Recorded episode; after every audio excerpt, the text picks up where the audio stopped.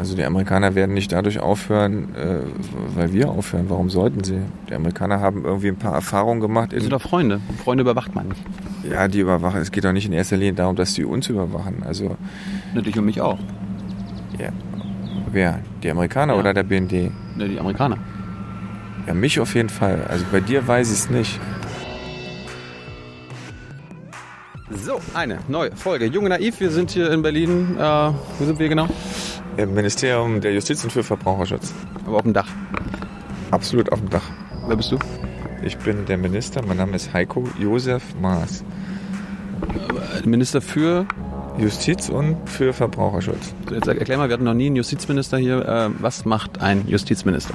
Justizminister ist zuständig für die Gerichte in Deutschland, also für die obersten Gerichte. Er ist aber auch zuständig für viele Themen, Mietrecht, für solch wichtige Fragen wie Urheberrecht, das Strafgesetzbuch und wir sind jetzt auch noch zuständig für Verbraucherschutz.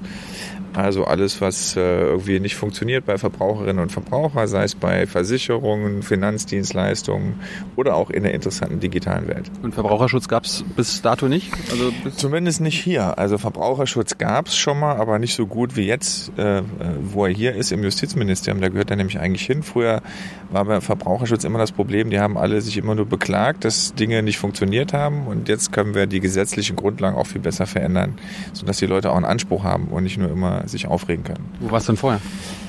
Vorher war es im Landwirtschaftsministerium.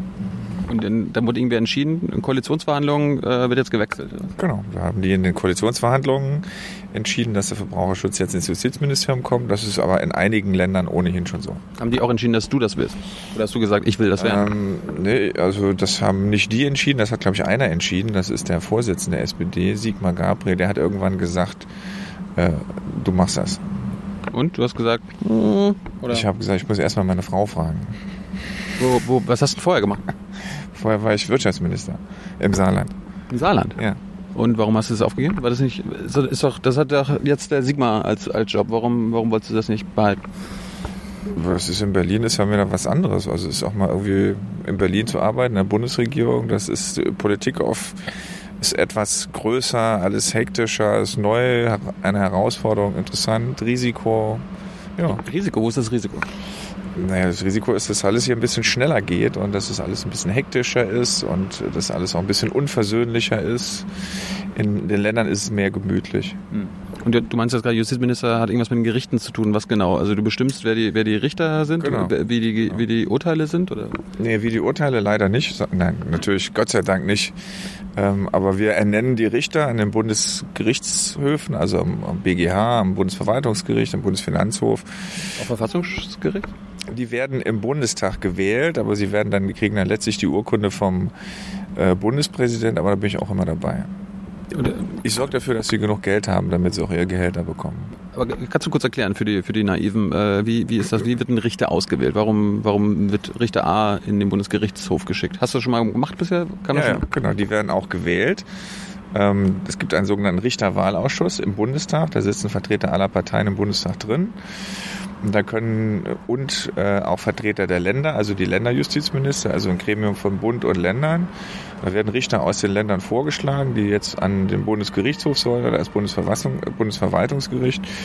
Und da wird dann in geheimer Wähl, Wahl gewählt und wer die notwendige Stimmmehrheit hat, der kommt dann dahin. Also die Richter werden, die kriegen dann zwar näher eine Urkunde von mir, aber gewählt werden sie ins Amt von dem sogenannten Richterwahlausschuss. Haben die denn alle auch ein Parteibuch, die Richter?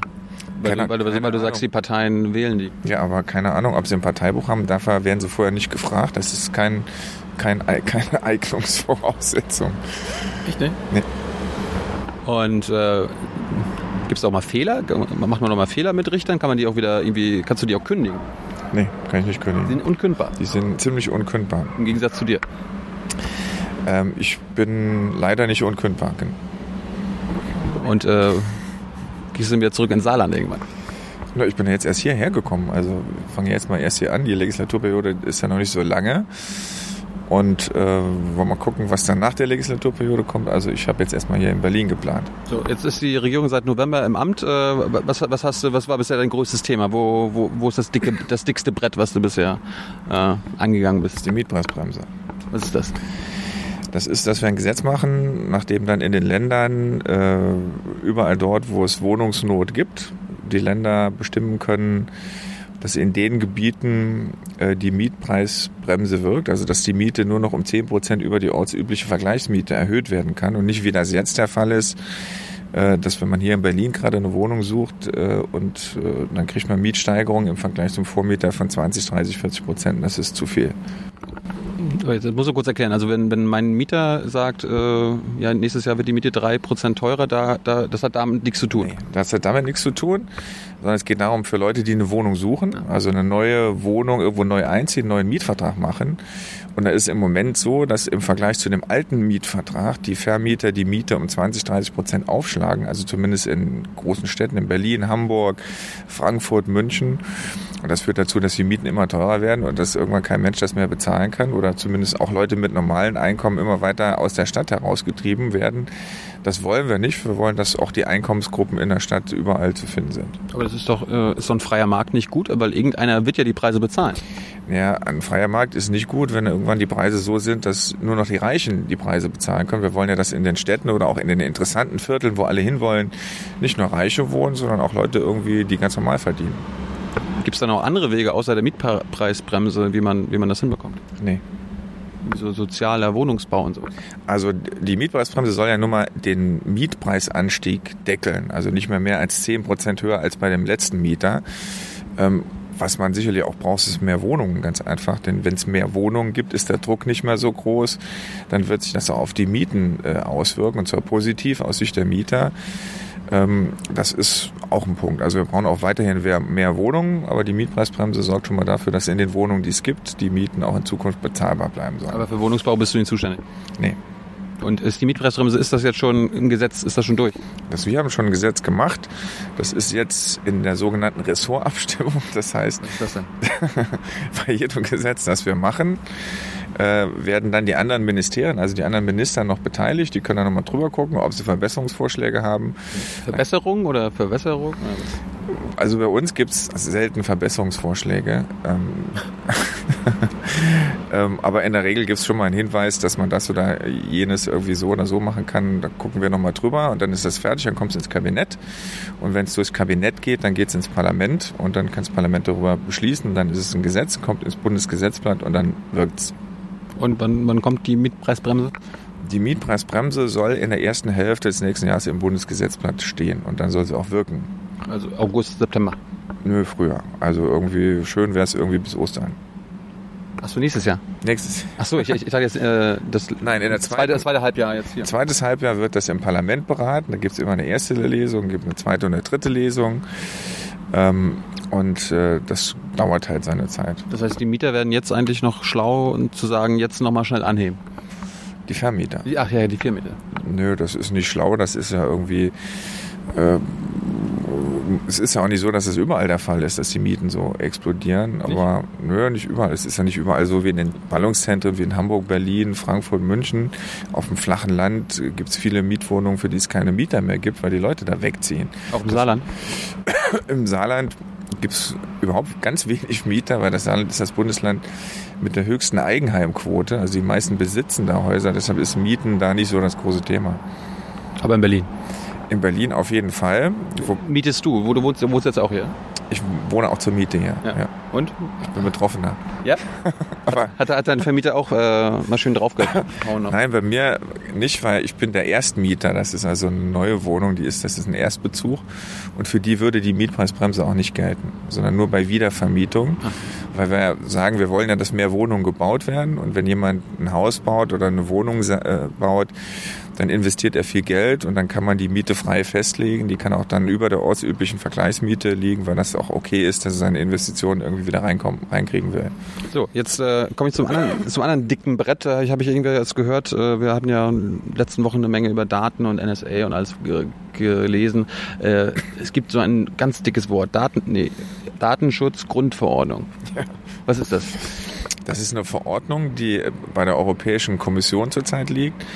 Und da versucht man, dass es, äh, wenn die in Kraft tritt, in allen Ländern der Europäischen Union das gleiche Datenschutzniveau gibt. Also die gleichen Regelungen für Datenschutz, was an für sich gut ist. Aber aber es wird ewig rumverhandelt, es geht uns viel zu langsam und wir wollen, dass das jetzt, wenn die, jetzt haben wir irgendwie keine Kommission, die alte Kommission, die, deren Amtszeit endet jetzt, die neue ist noch nicht im Amt. Aber ich glaube, die neue ist nach der Sommerpause irgendwann auch schnell im Amt und dann wird das da auch hoffentlich zügig über die Bühne gehen und wir werden das im nächsten Jahr dann unter Dach und Fach haben. Warum dauert das so lange? Keine Ahnung, das hat ja irgendwie auch schon lange gedauert, da gab es mich hier noch nicht. Ähm, gibt halt viel Streit, weil auch gerade in Deutschland wir relativ hohe Datenschutzstandards haben. Und wenn man überall in Europa das gleiche Niveau macht, das heißt, die einen kommen von unten mit einem höheren, kriegen dann ein höheres Datenschutzniveau, die anderen müssen ihres absenken. Und bei uns ist das in ein paar Bereichen so, dass, äh, dass wir da eigentlich nicht ein niedrigeres Datenschutzniveau wollen. Deshalb haben wir gesagt, okay, wir brauchen solche Öffnungsklauseln. Dort, wo wir ein höheres Niveau haben, wollen wir das beibehalten. Zum Beispiel? Zum Beispiel im sogenannten Beschäftigten-Datenschutz. Also das heißt, die Informationen und Daten, die für Arbeitnehmer, von Arbeitnehmerinnen und Arbeitnehmern gesammelt und gespeichert werden, äh, da haben wir Regelungen, die gibt es in anderen Ländern nicht und die wollen wir eigentlich auch behalten. So, jetzt, äh, du meinst, das liegt jetzt in der Kommission rum? Hat die Kommission das dann schon, haben die, wer hat denn da schon zugestimmt? Und wer muss noch zustimmen? Also da müssen alle noch zustimmen, weil es gibt keine Endabstimmung darüber. Im Moment wird noch über die einzelnen Themen verhandelt. So, und da geht es um so wichtige Themen wie zum Beispiel das sogenannte Marktortprinzip. Da geht es darum. Keine Fremdwörter, jetzt musst, musst nee, du erklären. Das ist kein Fremdwort. Marktortprinzip geht es darum, dass wenn irgendwie Google irgendwelche Leistungen hier anbietet oder irgendein anderer, ob dann das Recht gilt in dem Land, in dem die Leistung angeboten wird, oder das Recht, in dem die Server stehen, über die die Leistung abgewickelt werden. In Amerika zum Beispiel. In Amerika oder auf den Fidschi-Inseln oder wo auch immer. Und da die digitale Welt halt international ist, ist das oftmals so, dass die Server ganz woanders stehen. Wir wollen aber, dass das Recht hier, das es hier gibt in Europa, dass das auch angewandt wird. Das hat jetzt zum Glück der Europäische Gerichtshof auch entschieden. Äh, bei diesem Urteil über die Google-Suchmaschinen, dass man Dinge jetzt löschen kann, Einträge. Da hat er auch entschieden, dass das Recht anzuwenden ist aus dem Land, in dem die Leistung angeboten wird und nicht aus dem Land, in dem der Server steht. Das ist doch dieses Recht auf Vergessen-Urteil gewesen. Genau. Steht das auch in dieser Grundverordnung drin? Das soll da rein. Äh, aber es ist gut, dass in diesem Urteil auch nochmal festgehalten worden ist, dass der Europäische Gerichtshof ohnehin davon ausgeht, dass das so gilt. Und der Europäische Gerichtshof hat dort auch noch entschieden, dass die Leute das Recht haben, bei Google zu beantragen, dass sie aus, der Such, also aus den Suchergebnissen gestrichen werden. Ähm, das kann man da auch noch mitregeln. Aber warum, warum ist es jetzt gut, dass ein Suchergebnis weg ist, aber die Seite, also es ist ja quasi nur ein Link auf, auf den, also auf ein, ist ein Suchtreffer. Ja. Also der Suchtreffer wird einfach nur genau. gelöscht. Genau. Und warum nicht gleich die ganze Seite oder sowas? Ja, oftmals gibt es auch gar, gar keine dahinterstehende Seite mehr, aber nicht immer.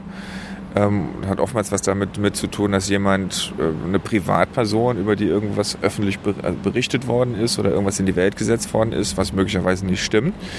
Der will, dass das gelöscht wird. Der will, dass das auch nicht gefunden wird über Google. Ansonsten ist es viel schwerer, sowas auch zu finden. Und deshalb stellt er einen Antrag bei Google, dass das gelöscht wird, der Sucheintrag, und dann löscht Google den Antrag auch. Warum ist ein Recht auf Vergessen was Gutes? Weil es einfach so ist, bedauerlicherweise, dass im Internet auch viel Unsinn steht und Dinge geschrieben werden, die nichts mit der Realität zu tun haben. Und wenn es sich nicht um öffentliche Personen handelt, wie äh, Politiker, Schauspieler, keine Ahnung was, die halt eben öffentlich sind und die mit sowas leben müssen, sondern Privatpersonen, dann finde ich, hat so mal jemand auch das Recht, bei Google zu, zu beantragen, dass das gelöscht wird und dass das nicht auch noch gefunden wird, äh, wenn irgendjemand seinen Namen, den Namen eingibt. Gibt es irgendwas aus deiner Karriere, was du gerne vergessen lassen möchtest? Ähm, die Wahlergebnisse aus dem Saarland, als ich dort Spitzenkandidat gewesen bin. Du wolltest mal Ministerpräsident werden? genau. Nie was, nie was gewonnen? Nee, ist äh, nie was geworden. Also ich bin zumindest nicht Ministerpräsident geworden. Bei, bei zwei von drei Wahlen gab es zwar anschließend eine Mehrheit im Parlament, aber da wollten die Koalitionspartner nicht so wie wir und deshalb sind sie sozusagen auf die falsche Seite übergelaufen und mhm. deshalb äh, hat es nie geklappt. Und äh, irgendwie die, die Angela, die hat doch letztens gesagt, irgendwie äh, in Europa hier mit Datenschutz, da soll Europa soll mit einer Stimme reden. Ja. Warum, warum klappt das denn nicht? Oder welche, welche Sprache soll die Stimme denn sprechen? Das ist eigentlich egal, welche Sprache die Stimme haben soll. Es ist wirklich wichtig, dass die unterschiedlichen oder die eine Stimme in unterschiedlichen Sprachen immer dasselbe sagt. So, das ist halt echt schwer, weil wir unterschiedliche Gesetze in den, den einzelnen Staaten in Europa haben, auch unterschiedliche Kulturen. Also der Datenschutz in Großbritannien, der ist halt anders als bei uns. Bei uns ist man sehr sensibel und, und hat äh, sehr klare Regelungen, was geht und was nicht geht. In Großbritannien, die sind da etwas lockerer und das irgendwie so zusammenzuführen, ist nicht so einfach. Und dann streitest du dich mit dem, mit dem englischen Justizminister und dem französischen Justizminister oder sind das, ist das immer die Justizminister, die, da, die darüber... Das sind, das sind die Justizminister und die Innenminister. Innenminister? Innenminister was, haben, was haben die damit zu tun? Ja, die sind auch für Datenschutz zuständig. Also, Im Ernst? Ja, also bei uns ist auch der eigentlich der federführende Minister, so heißt das, ist der Innenminister. Aber da wir mit Datenschutz auch Thomas de Maizière. genau, Warum das? weil der Datenschutz im Innenministerium ist, immer schon so. Aber warum, warum nicht im Justizministerium? Ja. Hättest- du ja auch gleich mitnehmen können, so wie Ja, den ich, ich Verbraucherschutz. hätte ich auch gern genommen, aber irgendwie war anders. Äh, aber ich meine, wenn, so ein, so ein Abkommen kommt, äh, kann die EU dann noch wettbewerbsfähig sein? Ja klar. Also Also, das, das wird ja immer gesagt, irgendwie ist dann die Wettbewerbsfähigkeit gefährdet. Das finde ich nicht. Also es geht ja nicht darum, irgendwelche Regeln aufzustellen, die die Wettbewerbsfähigkeit behindern. Es ist ja für die Wettbewerbsfähigkeit in Europa im Übrigen schon mal ganz gut, wenn wir alle die gleichen Regeln haben. Denn ansonsten versuchen wir uns immer mit Regeln zu unterbieten, insbesondere aus Wettbewerbsgründen. In Irland, da gibt es so praktisch gar keinen Datenschutz in Anführungszeichen. Deshalb gibt es viele, die ihre Zelte da aufschlagen und das wollen wir nicht. Also insofern hat das was auch mit Wettbewerb in Europa zu tun. Und äh, insgesamt ist es, glaube ich, für, aber nicht nur für den Wettbewerb, sondern auch für die Verbraucherinnen und Verbraucher wichtig, dass wenn sie sich quer durch Europa bewegen, sie, sie wissen, dass es beim Datenschutz überall Regeln gibt, an die sich alle halten müssen und nicht in einigen Ländern praktisch kein Datenschutz vorhanden ist und in anderen ein ganz restriktiver. Wäre es für gerade die amerikanischen Unternehmen nicht gut zu wissen, dass äh, die Europäer das gleiche Recht haben wie die Amerikaner? Also irgendwie sollten wir nicht auf dem gleichen Niveau wie die Amerikaner sein? Naja, das Damit die sich gar nicht so sehr um, umstellen müssen. Naja, also ich glaube, wir haben in Europa schon so ein paar äh, Regeln, die ich in den USA nicht so finde und die ich auch für ganz vernünftig halte. Und Welche? Ich, naja, das beim, beim Datenschutz zum Beispiel, was den, den sogenannten öffentlichen Datenschutz angeht, also was Behörden abgreifen dürfen von Bürgerinnen und Bürgern, dafür gibt es bei uns klare Regeln äh, bis hin zu den Geheimdiensten. Und in den USA gibt es zumindest nach dem 11. September Gesetze, die im Grunde genommen den Geheimdiensten alles ermöglichen, alles abzugreifen, vom Briefverkehr bis hin irgendwie zur Internetkommunikation. Und das ist nicht die Linie, die ich für richtig halte. Und deshalb will ich das auch nicht in Europa. Bist du ein Freund von Google? Ich bin zumindest ein heftiger Anwender von Google, äh, weil ich das auch nutze und weil es einfach auch äh, sehr praktisch ist. Man kann überall, wo man ist, wenn man sein Smartphone dabei ist, alle möglichen Informationen googeln, die man früher irgendwie nachschlagen musste oder überhaupt nicht mehr bekommen hat. Also es ist schon sinnvoll. Also erleichtert das Leben an der einen oder anderen Stelle nicht unerheblich. Aber du hast, du hast ihnen letztens irgendwie gedroht. Mit, mit, mit was? Ich drohe keinem. Du droh- drohst nein, nein, ich drohe niemandem. Ich habe nur mal darauf hingewiesen, dass ich es für nicht so für nicht so toll finde, dass Google 95 Prozent des gesamten Marktes etwa bei den Suchmaschinen abdeckt.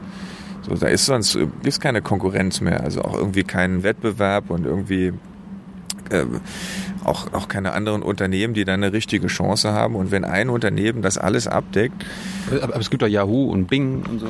ja, aber trotzdem, also Google macht 95 Prozent des Marktes aus bei, bei Suchmaschinen. Das ist schon, finde ich, ein, die Vorstufe zum Monopol.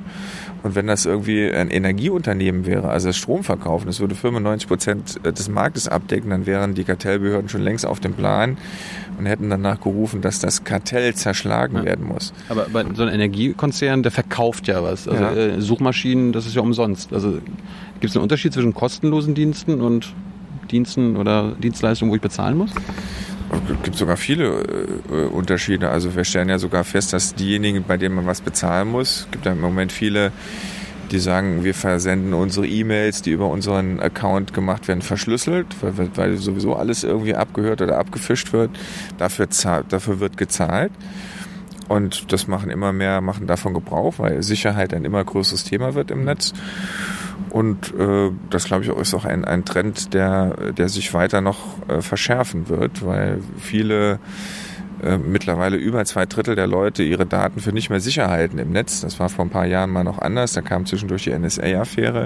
Und deshalb, glaube ich, ist das ein großer Markt. Ist auch ganz interessant für Europa, auch wirtschaftlich. Wenn jetzt Facebook und Google mit, die verdienen am meisten Geld damit, indem sie Werbung schalten. Ja. Äh, müssen die sich dann auch, wenn sie quasi in, in Europa Werbung schalten, äh, an die europäischen, also dann sollen sie sich auch an europäisches Recht halten? Ja?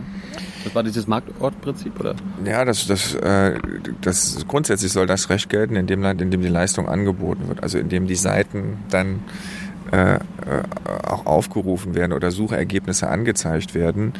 Äh, grundsätzlich äh, soll das dann für alles gelten. So wer, was die für Werbung schalten, ist allerdings weniger interessant, also zumindest für uns oder aus Datenschutzgründen.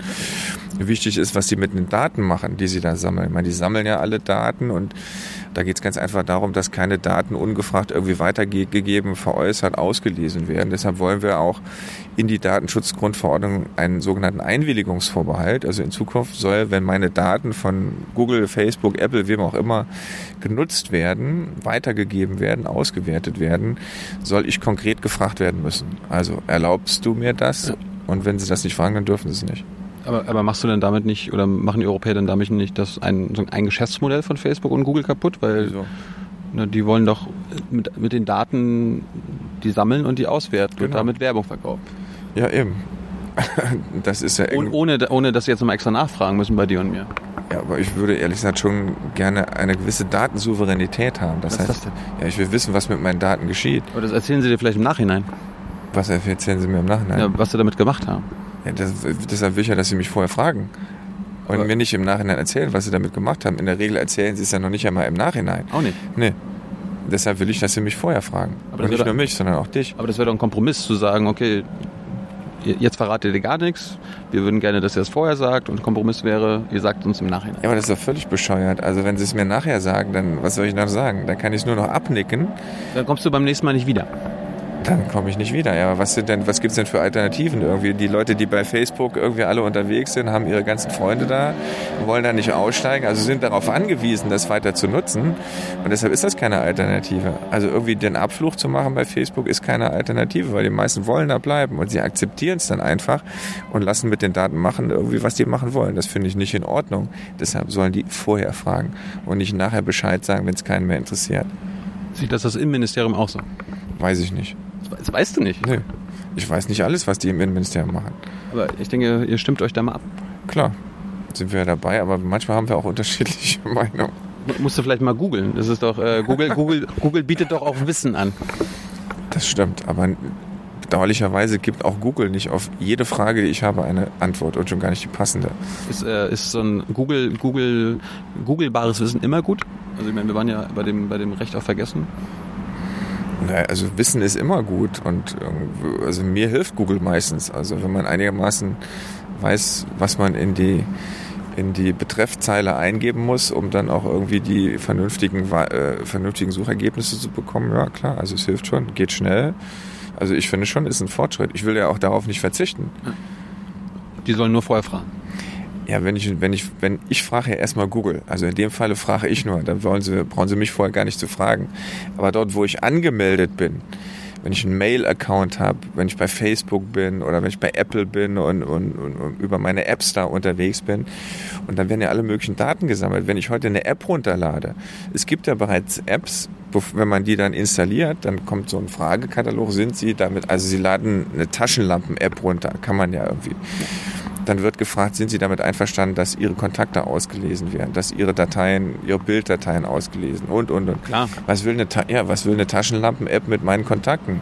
Nur, nur, für, alle- nur für alle Fälle. Ja, nur für alle Fälle. Da werden überall, es werden immer und überall nur Daten gesammelt. Weil Daten sind eine der größten Währungen der Zukunft. Und dass Facebook funktioniert und Google funktioniert, hat was damit zu tun, dass die unfassbar viele Daten haben und über die Werbung natürlich auch diese Daten mitverwenden, weil sie sagen, ich habe hier Daten von Leuten, die möglicherweise dann und dann attraktive Kunden sind und wenn ihr das da schaltet, schaffe ich das irgendwie, wenn sie bei mir unterwegs sind, deine Werbung so zu platzieren. So.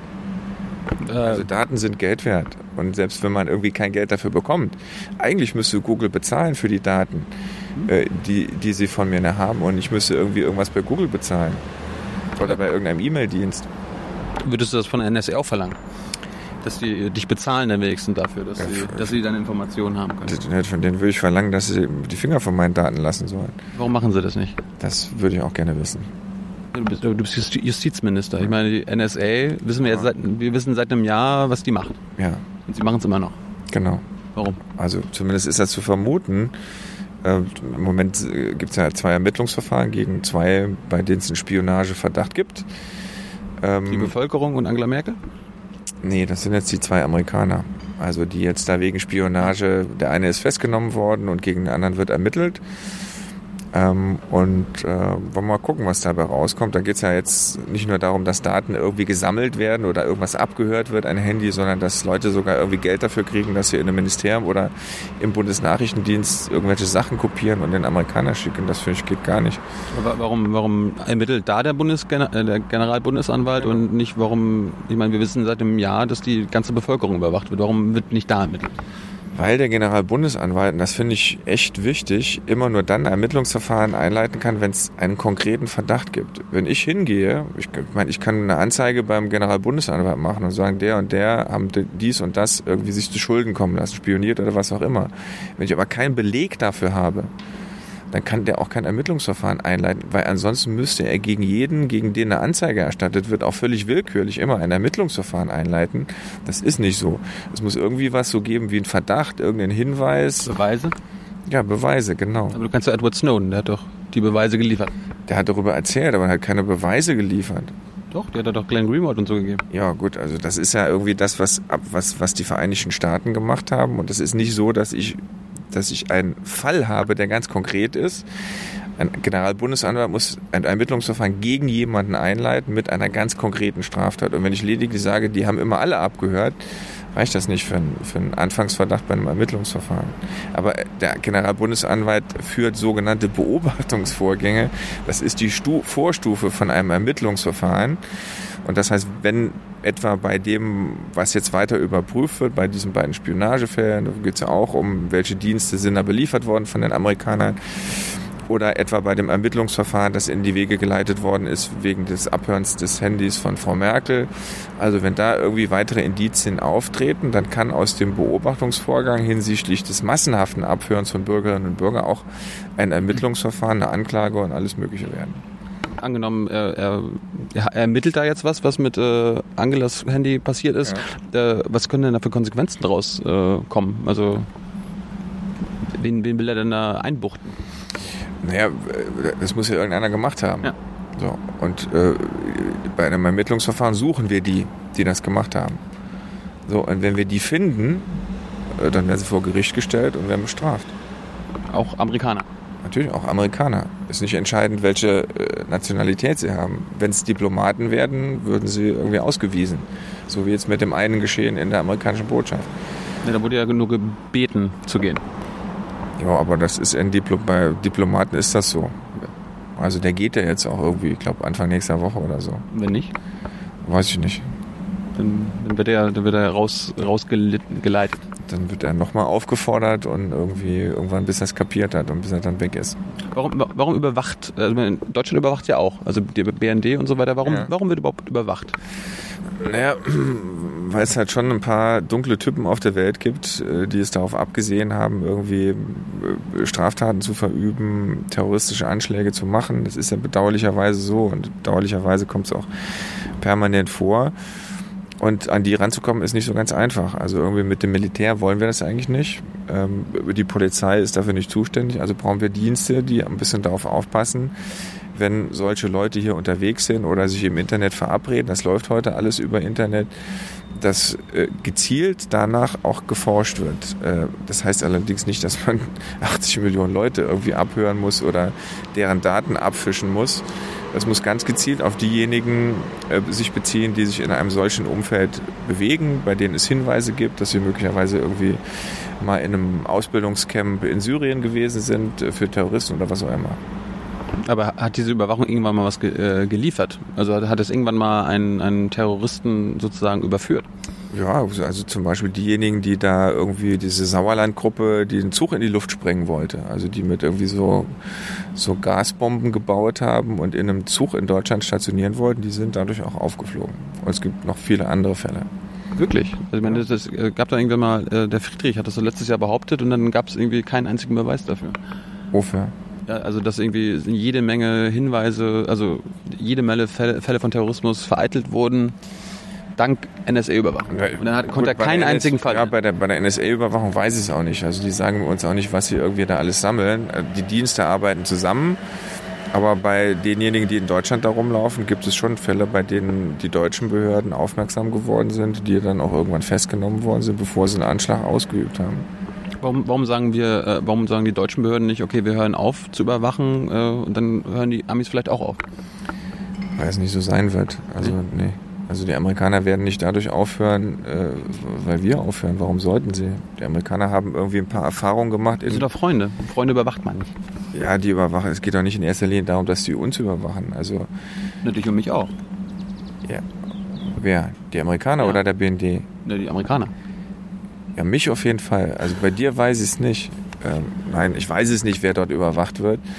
Ähm, aber im Wesentlichen geht es bei denen darum, dass sie sich irgendwie im ter terroristischen Umfeld bewegen und irgendwie terroristische Anschläge verhindern wollen.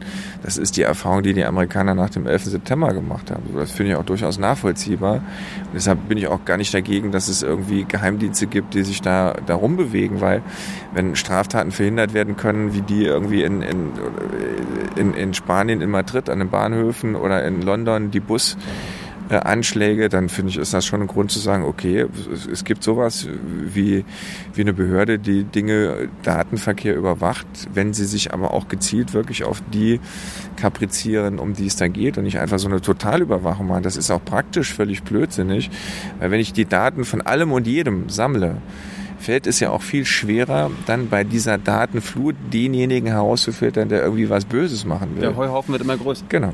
So, und deshalb ist also nicht nur unter rechtlichen Gesichtspunkten oder Fragen der Bürgerrechte, sondern auch unter ganz banalen praktischen Gesichtspunkten ist ganz einfach so, es bringt gar nichts, alles von jedem zu sammeln. Das war auch übrigens genauso bei der Vorratsdatenspeicherung, ging es ja genauso darum.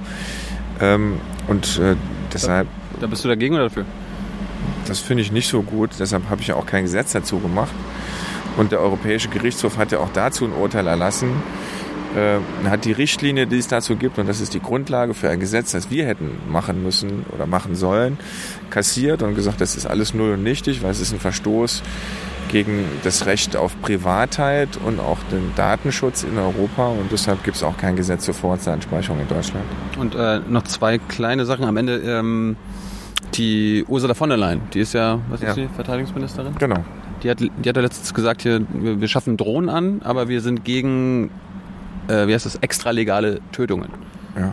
Also da ist Deutschland dagegen. Aber jetzt, jetzt wissen wir, dass äh, diese extralegalen Tötungen auch aus Deutschland gesteuert äh, werden von den amerikanischen Basen. Kannst du da als Justizminister was machen? Also erstmal weiß ich es nicht hundertprozentig, dass es so ist. Also, wir, wir wissen das. Das sind Ja. NDR und SZ-Forschungen. ehrlich, Ja. die, der NDR und die SZ, die wissen das. Ja, Okay, gut. das wurde bewiesen. Ja, Ja. mhm. aber ich kann dagegen nichts machen. Ja, aber äh, wer, wer kann denn da was da machen? Also erstmal, wir müssen ja zunächst mal entscheiden, ob wir solche Dinge anschaffen. Nee, es geht um die, es geht um die Dro Ja. Drohnen ist das eine, aber die Drohnenmorde, das, darum Ja, geht's. gut, die Drohnen, also äh, für uns, das, was Ursula von der Leyen gesagt hat, ist ja wohl die Antwort auf die Frage gewesen, schafft ihr solche, solches Zeug an? Und wenn ja, nutzt ihr es wozu? Ja. Also zur Überwachung oder irgendwie zum. Rumschießen? Ja. So, und da sind ist das ganz klar, wenn, dann zum Überwachen, so Aufklärung und so weiter. Ähm, das, das, ich kann das auf jeden Fall nicht bestätigen. Ich weiß auch nicht, was der NDR oder die SZ äh, dazu festgestellt haben. Es ist aber auch praktisch. Afri Afri Afrikom in Stuttgart macht das zum Beispiel mit, mit Afrika. Ja, es ist aber ehrlich gesagt auch technisch relativ schwierig, in, einem, in, in einer digitalisierten Welt ähm, zu verhindern, dass die Vereinigten Staaten über ihre Netze oder über Netzwerke, auch mit Knoten in Deutschland, in Europa und wo auch immer, Dinge ausführen, die im Ergebnis dazu führen, dass bei einer Drohne auch irgendwie eine Rakete abgeschossen wird. Also insofern glaube ich, das ist auch technisch echt ein Problem, zu sagen, die Amerikaner können das nur über ihre Daten äh, zwar machen, aber irgendwie um Deutschland herum oder um Europa herum. Ja, aber, aber das ging ja darum, dass das Personal in Stuttgart sitzt von Afrikom. Da war doch letztens auch einer, äh, ein, ein Ex-Pilot bei Beckmann und hat das erzählt. Mhm. Da können wir nichts machen. Das kann, kann weil ich es ehrlich gesagt so nicht kenne, kann ich aber nicht, kann ich aber nicht sagen, ob man dagegen was machen kann. Gut, äh, und dann am Ende äh, TTIP. Äh, kommt das? TTIP kommt. Kommt. Ja, Aber hast du nicht letztens gesagt, irgendwie, äh, sieht gerade nicht so gut aus? Ja gut, wenn die Amerikaner so weitermachen, uns hier einen Spion nach dem anderen schicken, dann wird das irgendwann schwierig werden, äh, der deutschen Bevölkerung zu erklären, wir brauchen so ein Freihandelsabkommen, weil die Deutschen sagen, naja, die Amerikaner halten sich ja sowieso an nichts, wieso soll man ein Freihandelsabkommen machen? Eben. Ja, deshalb habe ich ja nur mal darauf hingewiesen, dass ich das eigentlich wichtig finde, dass es so ein Abkommen geben wird, weil so schlimm ist es ehrlich gesagt nicht, wie immer gemacht wird. Aber wenn wir das in der Politik machen wollen, dann brauchen wir ein Mindestmaß an gesellschaftlicher Zustimmung. Und wenn alle sagen, wir wollen das eigentlich nicht, weil wir gerade mal mit den Amerikanern keine Abkommen machen, dann ist das schwierig. Und deshalb kann sich das, was da jetzt äh, sich entwickelt hat in den Spionagefällen, negativ auswirken auf die Verhandlungen zu diesem Freihandelsabkommen, was ich eigentlich nicht so gut finde. Deshalb fände ich eigentlich gut, dass die Amerikaner damit aufhören, rumzuspionieren und damit auch die öffentliche Stimmung wieder eine bessere wird und man ganz vernünftig und rational über dieses Freihandelsabkommen reden kann. Warum, warum können wir das nicht, indem wir das einfach mal ein bisschen öffentlicher machen, ein bisschen transparenter? Du bist ja auch Verbraucherschutzminister, ja. warum äh, können die Verbraucher nicht sehen, was da verhandelt wird? Also wegen mir können Sie alles sehen, äh, was da verhandelt wird. Sigmar Gabriel, der in der Bundesregierung diese Verhandlungen führt oder für die Bundesregierung die Verhandlungen führt, hat jetzt auch einen Beirat gegründet. Äh, da sind alle möglichen Arbeitgeber, Arbeitnehmer, Kirchen, NGOs, alles drin. Da wird ganz transparent alles auf den Tisch gelegt. Das, was wir als Bundesregierung an Informationen haben, wird dort, dort werden die Beteiligten informiert. Also ich finde schon, dass das sehr transparent ist.